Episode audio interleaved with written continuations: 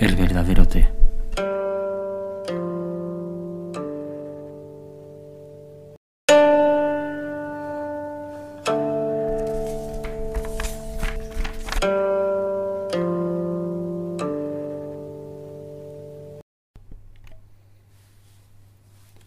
Bueno, pues seguimos en esta sección en la que vamos a hablar de, del Gonfuchá y lo vamos a hacer eh, en orden, digamos, cronológico, es decir, eh, los utensilios que, que utilizamos primero a los que utilizamos último. Muy bien, pues nada, aquí estamos para explicaros brevemente, tampoco extendernos mucho porque esto es un mundo grandísimo, pero cosas claras, sencillas, concisas para que tengáis muy claro el, el abecedario, ¿no? Digamos, de, de lo que es la preparación del té. Sí. ¿Y qué, qué utensilio es el que primero, ten- eh, digamos, en el recorrido de la ceremonia del té, que es el gonfuchá, eh, la forma tradicional de hacer el té en China, qué es lo que primero se utiliza? Pues mirad, mm, lo primero que se utilizó en China, antes de lo que ahora conocemos por Gaiwan, es eh, un cuenco, simplemente. Antes del Gaiwan, lo que existía era un tazón que le llamaban Chawan. Fijaros que la terminación es igual. Y Cha significa té, es decir, un cuenco para el té. Y era la forma pues, más común de consumirlo. Eh, antes de la dinastía Ming, ¿vale? El té se consumía normalmente pues en un recipiente, como he dicho antes, el chawan, donde mismo se preparaba el té. Es decir, tú en el té infusionabas las hojas y de ahí mismo bebías. Ya fue durante la dinastía Ming, más o menos cuando bueno, se empezó a innovar sobre este tipo de preparación y, y fue cuando sacaron eh, o inventaron lo que fue el Gaiwan. Deciros que, que, bueno, el Gaiwan es considerado por muchos expertos en el mundo como la forma preferida ¿no? para preparar el té. Sobre todo el té con sabores y, aromas delicados, ¿vale? ¿Te El pa- té- Perdóname, Carlos, ¿te parece que, que hagamos una descripción del recipiente en sí? Porque ahora... eh, Sí, a eso voy después. Eh, como el té verde y el té blanco, hemos dicho, con, con sabores delicados. Eh, el Gaiwan en sí es muy versátil. Eh, podemos utilizarlo de muchas formas, ¿vale? Eh, y aquí es donde voy a lo que tú me has dicho, Álvaro. Eh, el té, o sea, el gaiwan es un cuenco. Podríamos decir que es el chaguán que habíamos dicho que existía ya antes de la dinastía Ming, pero al que se le añade una tapa. Sí, y, Y- tienen los bordes del cuenco hacia, hacia afuera. Eso es, y un platito, ¿no? Eh, el plato sí que no todo el mundo lo utiliza, es secundario, pero Sí. en realidad tradicionalmente se, se utiliza en la ceremonia. Básicamente es un cuenco con tapa, ¿vale? Con muchas formas de utilizarlo.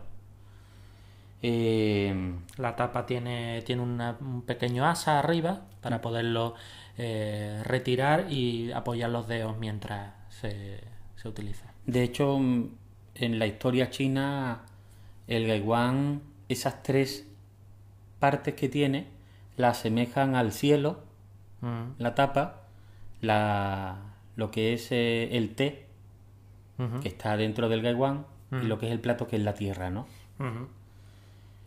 Eh, ¿qué, qué os puedo decir más del Gaiwan? Pues los hay de muchos materiales. Los hay de cerámica, los hay de porcelana, los hay de cristal, los hay de barro, o sea, más bien arcilla. Eh, ¿Qué es lo que ocurre? Que si optamos por cerámica, porcelana, eh, cristal, no vamos a alterar el sabor del té, Sobre todo por eso, por eso antes decía que los test más ideales para el Gaiwan, aunque todos son perfectamente compatibles, pero los ideales son los que tienen un sabor más delicado. Y si optamos por un Gaiwan de barro, de arcilla, mejor dicho, ahí sí ya estamos aportando al té unas notas de tierra que, que, está, digamos, más orientado a otro tipo de té, ¿no? Para los que piensen que, bueno, estamos exagerando con el sabor a tierra y tal, nada más que tenemos que recordar el búcaro, ¿verdad? El búcaro, eh, me imagino que en toda España, pero en Andalucía, de donde somos nosotros, se, es un cacharro pues de barro en, que se utiliza para enfriar el agua de forma natural, sin frigorífico, y tiene un sabor peculiar, ¿verdad? Tiene un sabor a barro. Sí, sí, por eso hay que tener cuidado con estas cosas. Si utilizamos para infusionar hojas de té con recipientes de arcilla, eh, vamos a aportar un elemento extra al sabor del té. Sí que pienso que que o sea, una vez que se utiliza ese, ese gaiwan, en este caso de barro, mm, en numerosas ocasiones, ese sabor a barro se va diluyendo y además el, el, té que hayamos infusionado ahí, eh, como el barro es poroso, se, se, va quedando ahí el aroma. Por eso de que eh, recomienden utilizar un tipo de té, hmm. un solo tipo de té en ese gaiwan Sí, porque, si no vas a mezclar los sabores. Sí, y como has dicho, pues una arcilla que se va curando. Exactamente. A través de multitud de infusiones y, claro, ese té que tú poco a poco, a cabo de los años, vas echando y vas infusionando ahí, pues va adquiriendo, tomando también las notas que, va grabando esa arcilla. Bueno, deciros que el gaiwan, el platito, la tapa que tiene, eh, eh, por encima es importante porque lo que hace es cubrir el, agua caliente con las hojas, permitir que se infusione mejor. Sin perder temperatura. Sin perder temperatura. Y también permite para algunas personas en China que en la infusión no la echan directamente en cuencos, sino que lo toman directamente del gaiwan. Y esa tapa hace de filtro directamente se llevan el gaiwan a la boca y esa tapa bloquea las hojas. Para los más valientes que, digan, ah, bueno, entonces solo necesito un gaiwan para hacer té. En teoría sí, pero realmente yo no me veo eh, bebiendo, por ejemplo, un shampoo que necesita agua a 95 grados directamente el gaiwan porque, bueno, te puede hacer pupitas con la, con la temperatura. Ya no solamente eso, sino que el control del tiempo de infusión sí, sí, sí. se te puede ir perfectamente. O sea, diríamos que ese tipo de, mm, método yo lo utilizaría para eh, test donde el tiempo de infusión no sea tan importante. Un longin, por ejemplo. Sí, y la temperatura también sea más baja. Como precisamente un longin, un té verde. Exactamente. Eh, vale, por ir terminando porque hay muchas cosas que comentaros. Eh, también se me olvidó deciros que el gaiwan puede estar hecho de jade, ¿vale? Que es una piedra, mm, a mí, para mi gusto, precioso. Sí, semi precioso, digamos, eh, hablando con propiedad, pero sí, sí. Con una transparencia muy bonita. Sí, ¿vale? verdosa. Y bueno, que puede ser verdoso, puede ser, hay jade también blanco. Y también se, se hacen cuencos, ¿no? De té con, con el jade. Y es muy bonito. Em, bueno, eh, no sé qué más contaros, qué os puedo decir más. Eh, os invito a que consultéis en YouTube, en YouTube, que hay muchos vídeos de cómo utilizar el Gaiwan, ¿vale? Eh, se puede coger de muchas formas para no quemarte, es importante, ¿vale? Y... Y empezar con Gaiwan eh, baratitos porque al final, y sobre todo al principio, te, siempre se te cae eh, y se rompe. Entonces, oye, ¿cómo puedo conseguir yo un Gaiwan? Pues mira, yo te recomiendo que si tienes paciencia y puedes esperar un poquito, lo compres en AliExpress. Hmm. En, en Amazon, por lo menos aquí en España, son muy pocos los que hay, muy pocos modelos y caros. Y poca calidad también. Y sobre todo, os digo una cosa, cantidades, volúmenes en el gaiwan. Suele haber en, Amazon mm, gaiwanes muy grandes. Y si lo que y si eres una persona o dos como máximo, con un gaiwan de 60, 70, 80 mililitros va de sobra. Digamos que entre 60 y 70 para una persona y más bien 80 para dos personas. No, no es necesario un gaiwan más de 80 mililitros para dos personas. Yo creo que ya es excesivo. Sí. ¿Y tú qué nos cuentas, Álvaro? Bueno, pues el siguiente paso, eh, realizando la ceremonia de, eh, de Gonfucha, pues, eh, bueno, ya hablaremos después del recorrido general, pero saltándonos algunos pequeños pasos, lo siguiente que hacemos es añadir las hojas. Y es aquí donde está la mayor diferencia entre el método eh, chino, que es el Gonfucha, y eh, el método occidental. ¿Por qué? Porque la cantidad de hojas se multiplica. Es decir, por 100 mililitros de agua, perdón, utilizamos seis veces la cantidad de hojas que utilizamos normalmente del método occidental. ¿Vale? Esta es una de las razones por la que los gaiwan eh, o las teteras, tal, eh, es decir, el recipiente es tan pequeño. Porque si quisiéramos hacer eh, el gonfucha en una tetera de 700 mililitros, por ejemplo, tendríamos que utilizar muchísimo té. Entonces se utiliza eh, recipientes muy pequeños y mucha cantidad de hojas. Eh, muchos pensarán, entonces esto en realidad para el bolsillo no es muy económico, ¿no? En realidad no, no es así, porque al utilizar más, eh, más hojas, lo podemos infusionar varias veces y obtenemos mucha cantidad de té, con la diferencia de que tenemos un té mucho más rico, mucho más denso que, con el método occidental. Entonces, realmente comprar un té mm, muy preciado, muy de bueno, caro, de mucha calidad, poner muy poquito, como se hace en el método occidental, en mucha cantidad de agua, yo diría que es menos económico porque estás echando a perder eh, la esencia de ese té. Sí, sobre todo es que... Quedaría muy diluido. Sí, y no estás controlando el tiempo de infusión y al final te sale un té lo más normal, que te salga un té, bueno, astringente, amargo. Claro, porque se utiliza muy, muy, en el método occidental muy poca cantidad de, de, hojas, mucha agua, entonces, ¿qué se suele hacer para realmente tener ahí más cantidad de mm. sabor? Pues aumentar los tiempos de, de infusionado. Entonces, aumentando el tiempo de infusionado, después ya vas a hablar tú de, eso, no consigues más sabor, consigues más astringencia y más amargor.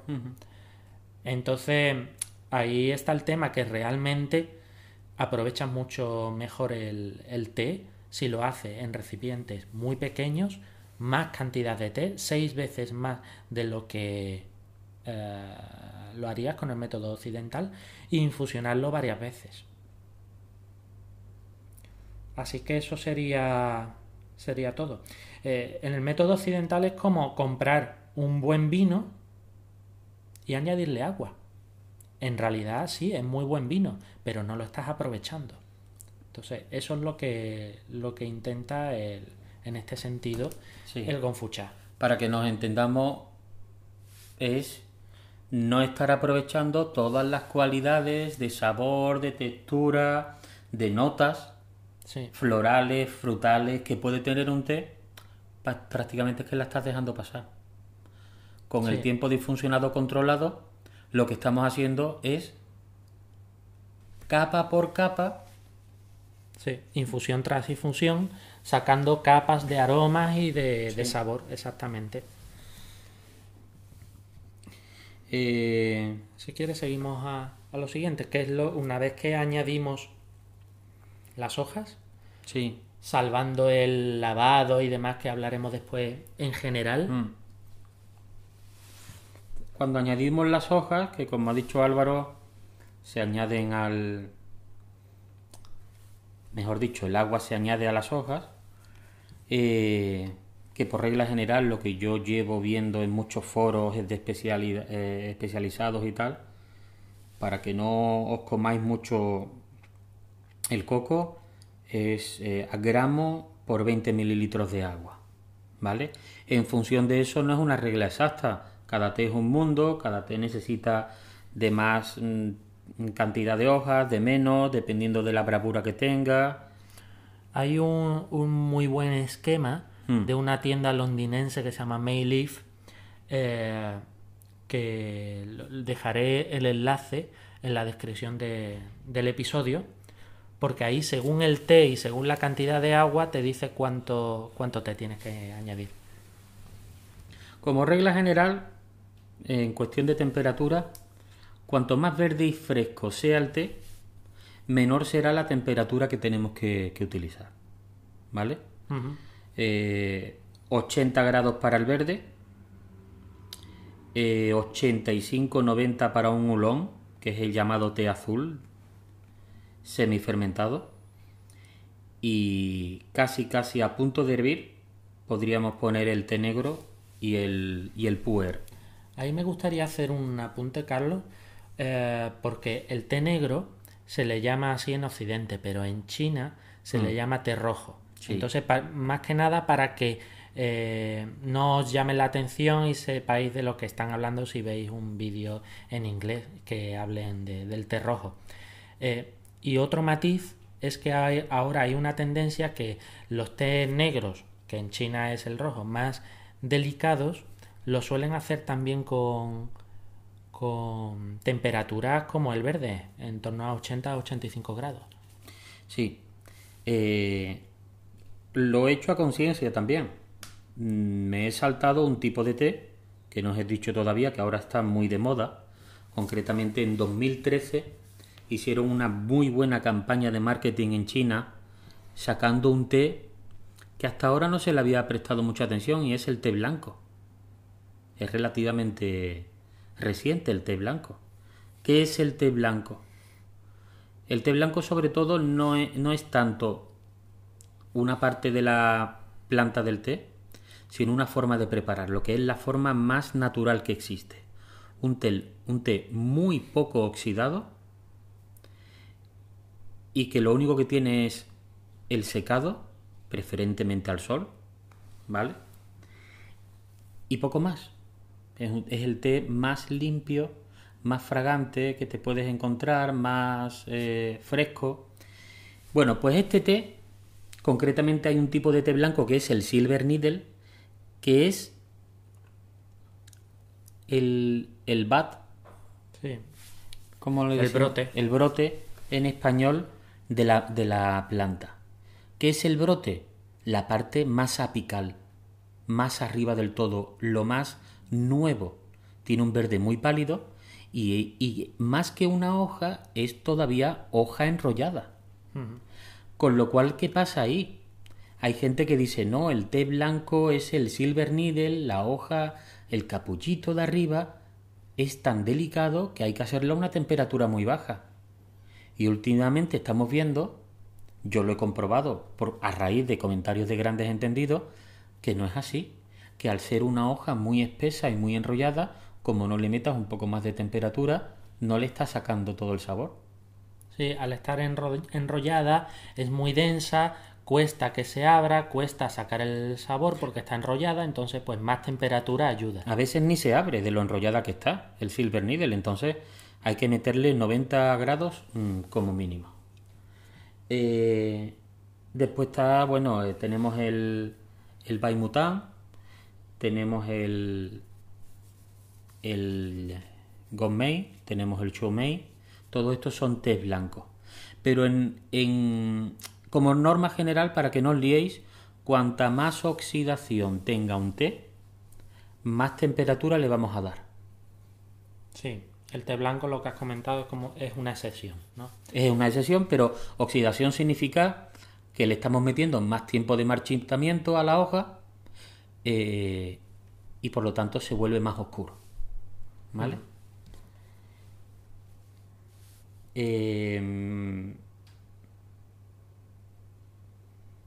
si quieres paso paso al siguiente utensilio y después hablamos de la preparación en, en global. Bueno, ¿y los tiempos de infusiones? Eh, sí, lo podemos comentar ahora. Ya que estamos con. Hemos hablado de la ratio y hemos hablado de. de la temperatura, pues los tiempos de infusión. Aquí esto todo es muy relativo, ¿vale? Lo primero que os tengo que decir es que no hay una norma general. Depende del té que tú estés haciendo, depende de, de la temperatura que le hayas puesto, así la infusión hay que ser la más corta, más larga, depende de la primera infusión que tú te tomes, así puedes ir regulando eh, la siguiente. Como norma general yo te diría, os diría a todos, que de 10 a 30 segundos. Yo lo mm, particularmente, esto ya entramos en temas muy personales, eh, lo acortaría, o sea, desde 0 segundos porque los puer que, vamos a hacer review en, breve, eh, en dos segundos o incluso el tiempo de cerrar el One y verterlo. Sí, y después hay test, hombre, que cuando ya estás en la, en, la infusión número 20, en el caso de los puer puedes llegar a lo mejor a 40 segundos o 50 segundos. Ya, ya, pero yo me estoy refiriendo de 10 a 30 segundos sumando adicionales. O sea que si, si le he dado 15 a la primera infusión, pues a la segunda hay que darle 30. Sí. 45, 1. Sí. Mm. Esto es muy relativo porque en algún momento he leído yo que los té verdes eh, hay que, o los té blancos, muy poco tiempo de, de infusión y realmente en la práctica muchas veces le, doy 20 segundos a la primera, bueno, a la primera no, pero sí a la segunda infusión en un té blanco perfectamente. Sobre todo eso, me lo ha recordado, los té blancos, sobre todo Silver Needle, Baimutan, Baimutan no tanto, Silver Needle, no os vais a preocupar por el tiempo, porque ahí le puedes dar un minuto, un minuto y medio, que como la hoja es tan densa y está tan enrollada, no vais a tener problema de que os amargue. Eh, Silver Needle, eh, tened cuidado y darle tiempo sin problema. ¿eh? Si veis que las infusiones que le estáis dando no estáis sacando mucha, mucho sabor. Hablando de las, de las infusiones, como decíamos antes, con el Gonfucha se hacen varias infusiones. ¿Cuántas? Pues no todos los tés aguantan el mismo número de infusiones. Como norma general, los tés verdes suelen tener tres. Tres, cuatro a lo mejor, pero pero poco más. Sin embargo, tenemos unos hulón, cuantos más tostados, eh, eh, más infusiones, los té negros, los, los puer, tienen muchas infusiones, ¿vale? Pueden haber dependiendo también de la calidad, que si tiene mucha calidad puede llegar a 12, 15 infusiones sin problema. Muy bien, pues lo, lo, siguiente, una vez que tenemos el, el té preparado, es decantarlo en algún tipo de recipiente. Y tengo que decir, o sea, que durante la dinastía Tang en China eh, no se utilizaba ningún tipo de jarrita para decantarlo y de ahí pasarlo a los, a los cuencos, sino que se decantaba directamente en los, los cuencos, eh, los diferentes cuencos que hubiera según los comensales por decirlo así. Entonces, el gaiwan o la, tetera se, se, vierte sin parar el, el, té en los diferentes cuencos, sin parar. Y era un tema de, de orgullo del, del, maestro de té el, el cómo podía eh, echar el té sin parar en los diferentes cuencos sin verter el té fuera. Eh, claro, el problema de, de, todo esto es que la densidad y, el amargor del té cambia según, según si estás echando en la primera copa o en la última, porque en, el Gonfucha dos, tres segundos de diferencia realmente se, nota. Y no estamos hablando de que seamos unos gurús y que notemos todos los matices, no, no, es que realmente se, se nota bastante. Entonces por eso nació el Chahai, que realmente no se sabe muy bien cuándo cuando surgió. pero surgió para eso, para decantarlo de una sola vez en muy poco tiempo en, el, en la jarrita, es una jarrita normalmente de Mm. cristal, pero pueden ser de, de porcelana también, de jade y demás. Mm. Y de ahí pasarlo a los diferentes cuencos. De Sí. esta forma, pues el té tiene la misma fortaleza. Sí, daros cuenta que si estamos tan meticulosos con el tiempo de infusión, porque pasarnos 5 segundos, 10 segundos en algunos test puede ser fatídico, es decir, mm, puede amargar. Imagínate que estamos con el Gaiwan y vamos echando en, los, en, en cinco cuencos. Pues cuando terminamos en el último cuenco, ese té va a estar mucho más fuerte que el primero. Sí. La idea de, como decía Álvaro, era de echarlo todo en el Chahai, en el Gond- Gonda Obey, ¿no? Esa se llama también. Sí, tiene diferentes, diferentes nombres. Es unif- uniformar, digamos, la, el líquido y que todos los comensales tengan la misma, el mismo sabor. El Chahai es uno de los, de los nombres que se, se puede traducir como mar de té. Gonda Bay es eh, bol de la imparcialidad, precisamente por eso, porque eh, permite a los comensales disfrutar de, de la misma infusión con la misma cantidad de, de- misma cantidad de tiempo de, de infusionado. Eh, bueno, y En- eso en resumen- un poco todo. En resumen, si queréis compraros lo mínimo para empezar, y por favor, no dudéis en comentarnos, en preguntar, que gustosamente os vamos a, a echar una mano. Lo mínimo es Gaiwan, Gonda Obey o Chahai, como decía Re- Álvaro. Realmente el chahai es casi prescindible. Porque todos, o pienso que mucha gente puede tener una jarrita de para, para Sí, echarle al hombre. café de leche. eh, realmente es prescindible. Y hay mucha gente que utiliza esa típica jarrita de Pirex Sí, sí, sí, correcto. que mide el volumen de- del agua, de la leche o lo que sea. Pero bueno, ya os digo, en AliExpress no vale mucho. Un, un Gonda Obey, un Chahai de esos, una jarrita, suele estar en 6-7 euros y son muy bonitas. Como máximo, ¿eh? los he visto más baratos. Mm. También hay que tener en cuenta otra cosa. No es solo por el tiempo infusionado, sino que cuando utilizas, por ejemplo, un gaiwan de cristal en el que puedes ver cómo se va infusionando el té a través del cristal, ves que la, la parte de arriba del, del líquido, del licor, es más claro que la parte de abajo. Hmm. Porque me imagino que las sustancias que va sacando de las, de las hojas, por, por gravedad, por densidad, se van abajo. Entonces, decantándolo en un chahai, permitimos que todo se mezcle y, y que todos disfruten de, del mismo té. Entonces, Gaiwan, Chahai y Cuenco. Eso es, lo próximo sería decantarlo en los cuencos y ahí nos Cuenco, vas tú a- sí, no, cuencos hay infinidad. Te metes en AliExpress y hay mucha variedad. Eh, lo que a mí me gustaría más remarcaros, más que tipos de cuencos, porque hay muchos modelos, muchas formas de hacerlo. En China ahora no recuerdo, hay una forma de hacer los cuencos, que concretamente aquí tenemos una, mm, que es muy bonita, muy artística. El cuenco sale del horno y le echan agua empieza a burbujear ese agua de la temperatura que tiene el cuenco y crea unos dibujos muy bonitos. ¿vale? En Japón también hay otros cuencos. Yo me decanto más por deciros mis preferencias que es cuenco de cristal o de porcelana blanca. ¿Por qué blanco o cristal? Porque te permite apreciar y disfrutar del color del té más que con cualquier otro color Ujú. y capacidad, volumen del, del cuenco.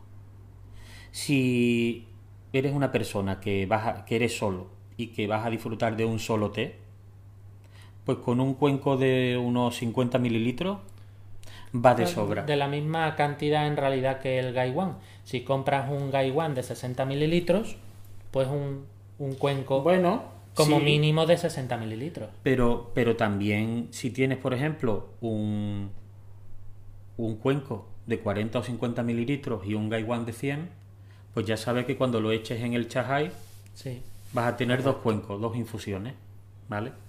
Eh, cuanto más personas seáis, yo abogo por que los cuencos sean más pequeñitos. No vas a tener nunca un, un gaiwan tan grande como para 8, 10, 12 personas, ¿vale? Y hay unos cuenquecitos de 30 mililitros que a mí personalmente me encantan. Y en muchas degustaciones que se hacen en China, los compradores de té y tal, los cuenquecitos son muy pequeñitos, de 30 mililitros. Hombre, a mí me, me gustaría aportar que el material no, no solo, como decía Carlos, te permite, el de cristal te permite ver el licor a través de él, el de porcelana blanca es un color neutro que también te permite apreciar el color del té, eh, pero también tenemos el barro. Y, y no solo es importante para, para apreciar el color del té, sino el tacto en los labios, que parece una tontería, pero yo, por ejemplo, vamos, iba a decir que sería incapaz, sería capaz perfectamente, pero nunca tomaría un té verde en un cuenco de barro. Ya. Porque el té verde es tan fresco que lo tomaría eh, en cristal o en porcelana. Porque el tacto en los labios va acorde al té. Y parece una tontería, pero cambia la percepción del té. Sin embargo, un chupuer, que es un té muy muy denso, es yo lo, prefiero tomar en barro. Sí, igual y el tema de la temperatura. El cristal pues guarda menos temperatura, la porcelana un poquito más y el barro para el invierno, eh, muy densos como el Supuer es ideal. Sí, no, sobre, no, no, no tanto también por la temperatura, sino como te iba a decir, has dicho tú, por el sabor. Los Supuer ganan mucho en teteras de arcilla. Sí.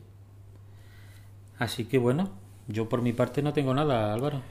Si te parece, podemos hacer un ahora eh, como un resumen de, de, por dónde va pasando el agua y, cómo termina el té en el cuenco.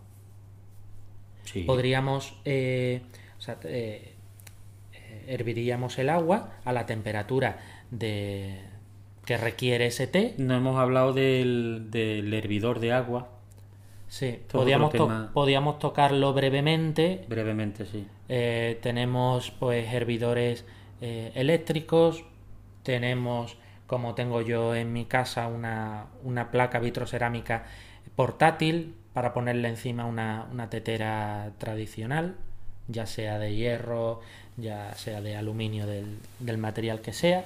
En general, para iniciaros, yo un hervidor eléctrico. Un hervidor eléctrico con importante con regulator, el regulador de temperatura.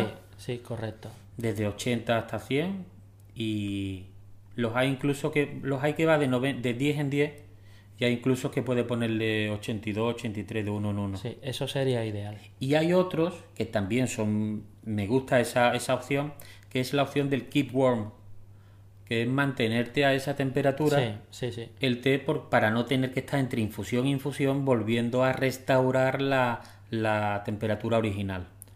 Hombre, y para no coartar a la gente que ya esté un poco más iniciada en todo esto, pues que sepáis que yo aquí en casa eh, lo que más me gusta utilizar es una tetera japonesa que se llama Tetsubin y está hecha de hierro fundido a mano y guarda muy bien la, temperatura. Al ser hierro, pues le proporciona al agua una cierta mineralidad. Entonces ese sería, digamos, el, tope de gama, por decirlo así. Podéis empezar con un hervidor y después ya ir pensando en otras cosas. Entonces, herviríamos el agua, verteríamos agua en el gaiwan para calentarlo, que por eso quería yo hacer este recorrido, porque hay ciertas cosas que no hemos tocado.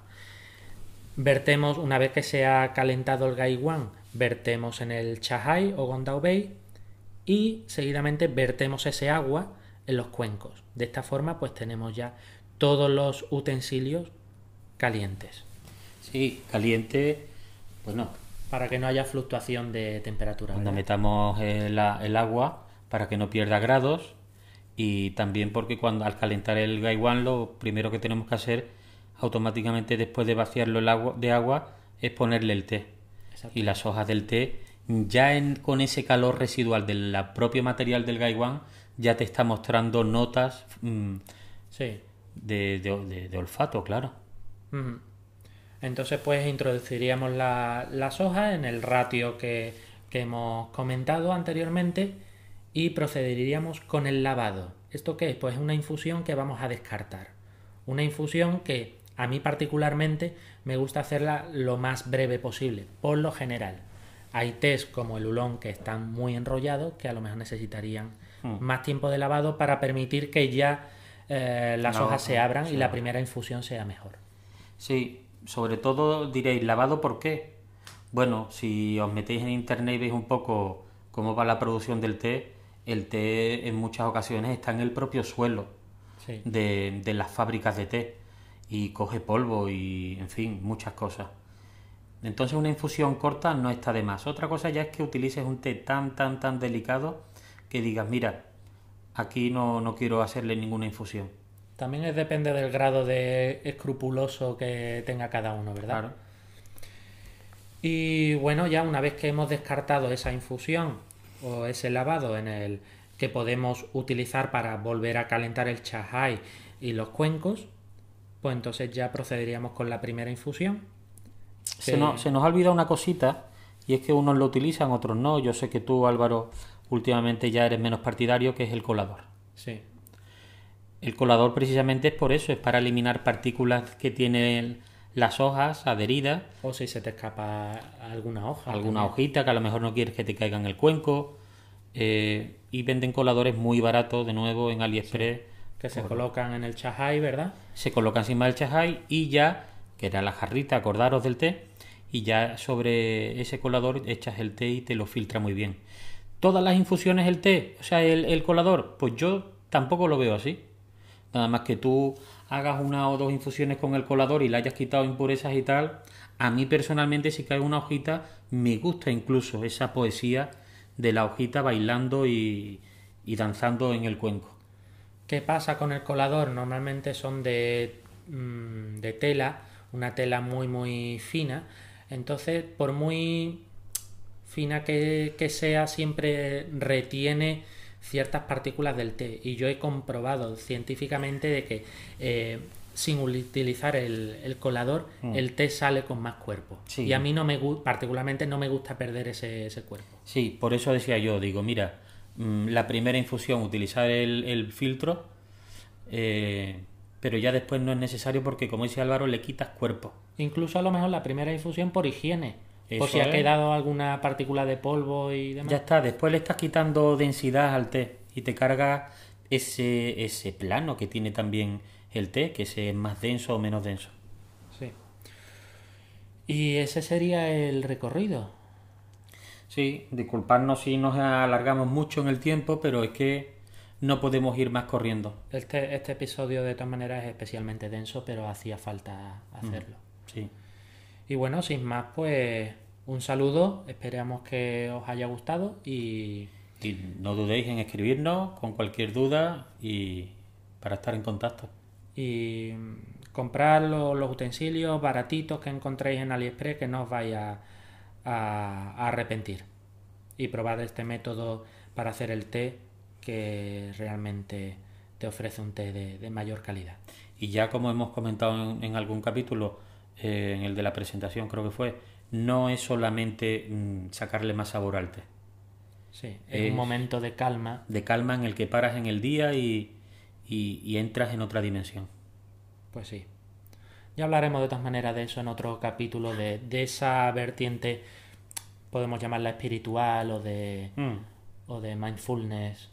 Sí, como yo digo, yo le digo mindful tea. Ah, pues sí. Buen término. Ok, pues nada, un saludo, esperamos que os haya gustado. Hasta otra. Igualmente, chao.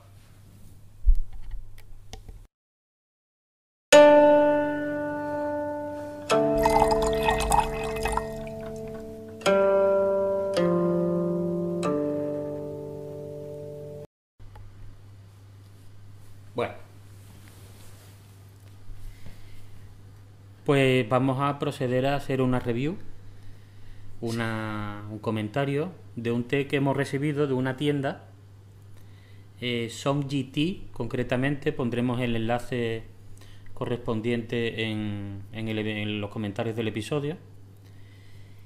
Y es una tienda de Taiwán especializada en té oolong, porque es el té que predomina y por el que se le conoce a este país principalmente.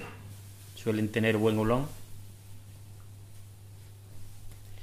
Y, y nos han mandado concretamente dos samples, dos muestras de, de Shenpuer. Eh, el tema del Shenpuer podríamos hablar aquí ahora mismo un montón, pero bueno, lo dejamos, si te parece Álvaro. Sí, para un futuro episodio. Sí, casi incluso monográfico diría yo. Entonces, estos son dos muestras de Shenpuer de China, no es de Taiwán, y concretamente de dos montañas que son casi pues sagradas en China, eh, concretamente de la región de Yunnan. Como si aquí en España habláramos de la región de, de La Rioja, ¿no? Que para el vino es mm, una región pues prácticamente sagrada, ¿no? Para los amantes del vino. Eso es. Igual que aquí si en España pues habláramos de vino, pues dijéramos pues, pues las dos eh, zonas geográficas mm, sagradas son Ribera del Duero y Rioja, ¿no? Pues allí en China, Yunnan, para muchos té, pero concretamente para el puer, pues es la meca, es motivo de peregrinación para todos los amantes del té. Y concretamente, dentro de Yunnan, las seis montañas casi sagradas que tiene esta región. Concretamente, estos dos samples son de dos de esas montañas. La Nanuo, Nanuo Shan, Shan en montaña, y la Brown Mountain, que tendrá su nombre también en chino, ahora mismo no, no lo podemos decir. Tradúcelo por si hay alguien que no controla el inglés. Sí, la Brown Mountain es la montaña marrón. Son de las seis que hay, dos montañas muy interesantes. Concretamente la Nanuo Shan pues es posiblemente la más antigua de ellas y la de la que se extrajo, digamos, el primer té en Yunnan. ¿Te parece que acabo de, calentar el gaiwan y hacer el lavado, con lo que podemos, si te parece, catar el, el aroma de las hojas? A mí me resulta un aroma incluso a cuero, ¿verdad? Típico de, del Shenpuer. Cuero, madera. Exactamente. Es curioso que tiene, para mí, me parece que tiene un aroma como de té muy maduro. Eso es. Y sin embargo, estamos hablando de un té del 2018. Eso, eso te iba a decir ahora mismo. Es decir, normalmente cuando tú tienes un Chen demasiado joven, como en esta ocasión, que es un té de un año, es de 2018, eh, al olerlo ya estás notando cierta bravura. ¿verdad? Sí, sí. Muy, claro, muy brillante. frutal, e, esos, esos tipos de té suelen ser más frutales, ya incluso en el, aroma se prevé una astringencia. Eso es. Y sin embargo en este, eh, a priori no, no capto esas notas. ¿Este que has puesto primero cuál es? Este es el Brown Mountain. Vale, de la montaña marrón. Pues sí, es un Shen de la primavera de 2018 de la montaña marrón. Podéis consultar en internet. Estos sitios son, vamos, los sitios sagrados del Puer. Concretamente, pues Álvaro, que es el que está haciendo la sesión ahora, está ha lavado el té y, y esta es la primera infusión. Estamos hablando de unos 95 grados centígrados, que es sobre lo que hay que hacer el chen, de ahí para arriba. Y 3 gramos, 3 gramos y medio. Sí, 3 gramos, 6. 3,6 para unos 60 mililitros. Más o menos a gramo por, por 20 mililitros. Esa sería la ratio. Vamos a probarlo.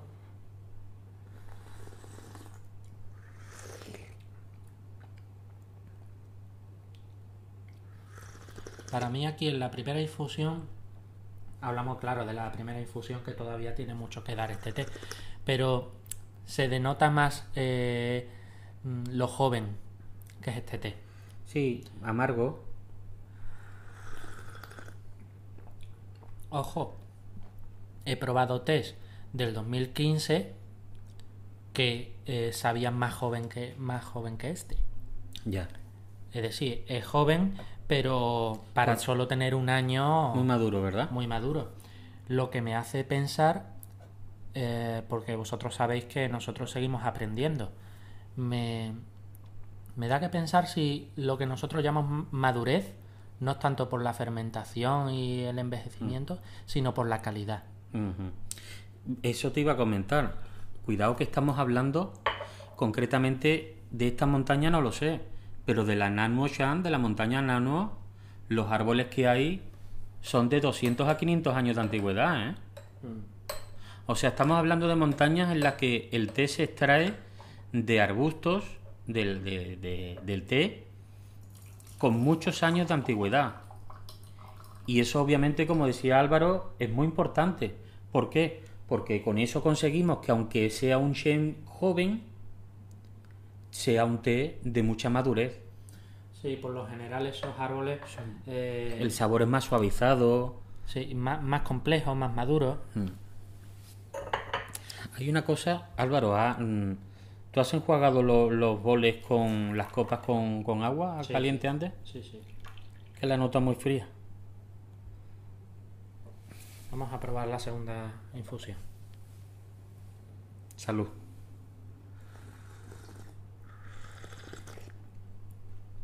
Mm. Un poquito más. Más amargo, ¿eh? En la punta de, de la lengua, mucho amargor. más denso que la primera, más cuerpo. Yo creo de todas maneras que eh, quizás nos hemos pasado con el, con el ratio de, de hojas. ¿Cuánto tiempo le has dado de infusión? Nada, 5 segundos máximo. Ajá. Pues es posible. Eso os debe servir también a vosotros de medida, ¿eh? Mm, La, la verdad en la ratio de hojas y, y agua no la tiene nadie, porque cada té es un mundo.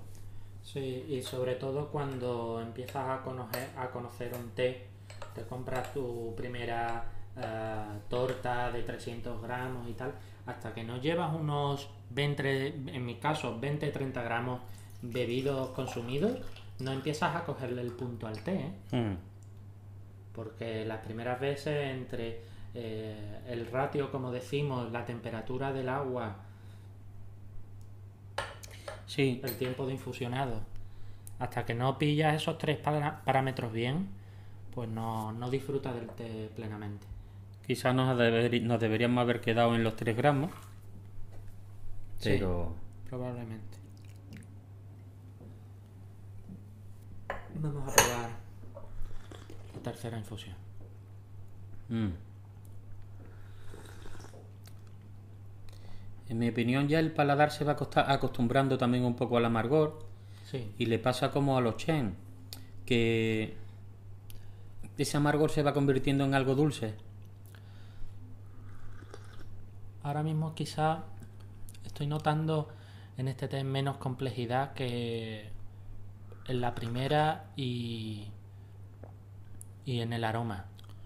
No sé si, si va perdiendo un poco ¿eh? de complejidad. A mí me, a mí me gusta, ¿eh? En términos generales, vamos a imaginarnos un poco por un momento que de esos 3,6 le ponemos, le ponemos 3. Este té Sí, Es ¿no? un té. Y, y por supuesto es impresionante eh, este té al tener solo un año de, de antigüedad. Que... Pero bueno, dentro, dentro de esos parámetros es increíble. Por supuesto, claro, hemos probado té de más de 10 años, pues que, claro, a, a mí particularmente me gusta más. Aunque ahora mismo está muy de moda el shampooer joven. Algo que hace, año- hace años en China tradicionalmente era impensable. El shampooer se recolectaba y directamente a envejecer y eso no se tocaba hasta después de 20 años. mm, Eso hoy en día ha cambiado y Occidente se está, está acostumbrando su paladar a los shampooers muy, muy jóvenes. vamos con la cuarta. Cuarta y última, ¿no? Podríamos dejarlo aquí. Este té tiene muchas, ¿eh? Este té... Voy a intentar hacer esta infusión especialmente rápida. Perdón por, por los ruidos y en algún momento...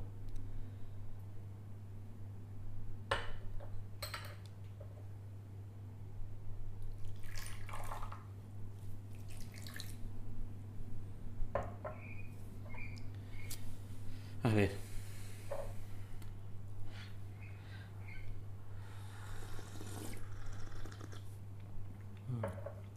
mejor esta, ¿eh? Oh, Mucho mejor esta. Qué redondo. Sí. Es que claro, estamos hablando de los shampoos por lo general son unas de 15 a 20 infusiones.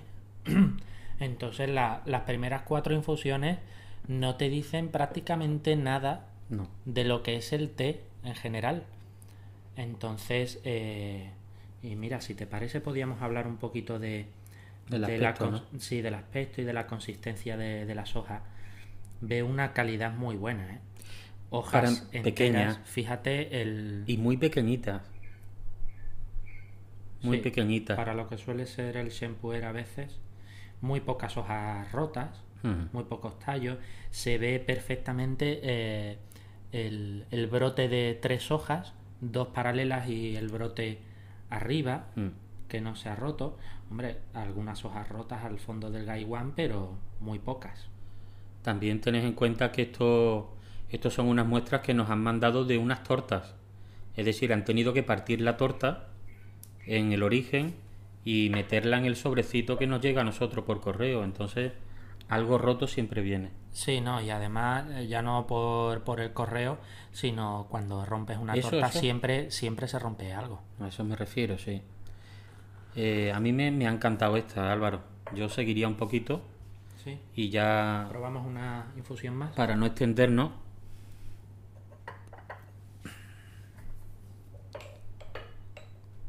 una maravilla.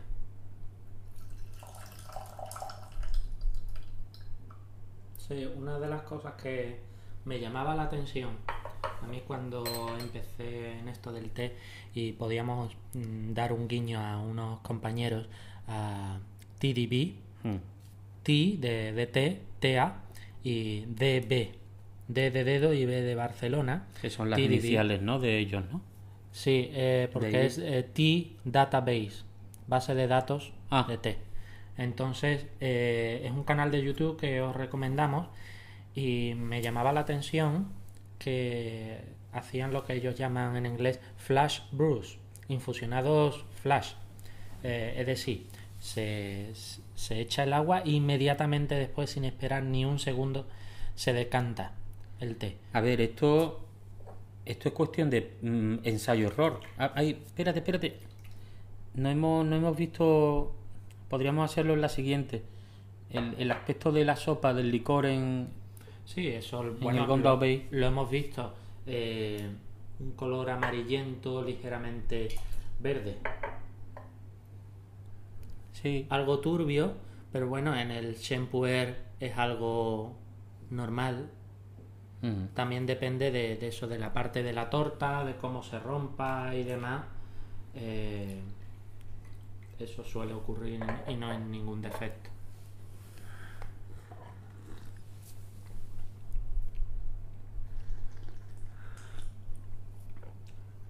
Y para mí vuelve a salir la, la madera y el cuero un poco mejor que en las anteriores, que todo parece como que lo eclipsaba el amargor, ¿no? Sí, de todas maneras yo creo que de todos los datos que os estamos dando, nos quedamos con el principal. Asombrados del carácter que tiene el té Con solo un año. con solo un año de envejecimiento. Sí. Pues si te parece, Carlos, podríamos pasar al siguiente té, porque son dos y si no se va a hacer esto muy largo. Os lo dejamos para, para otra review.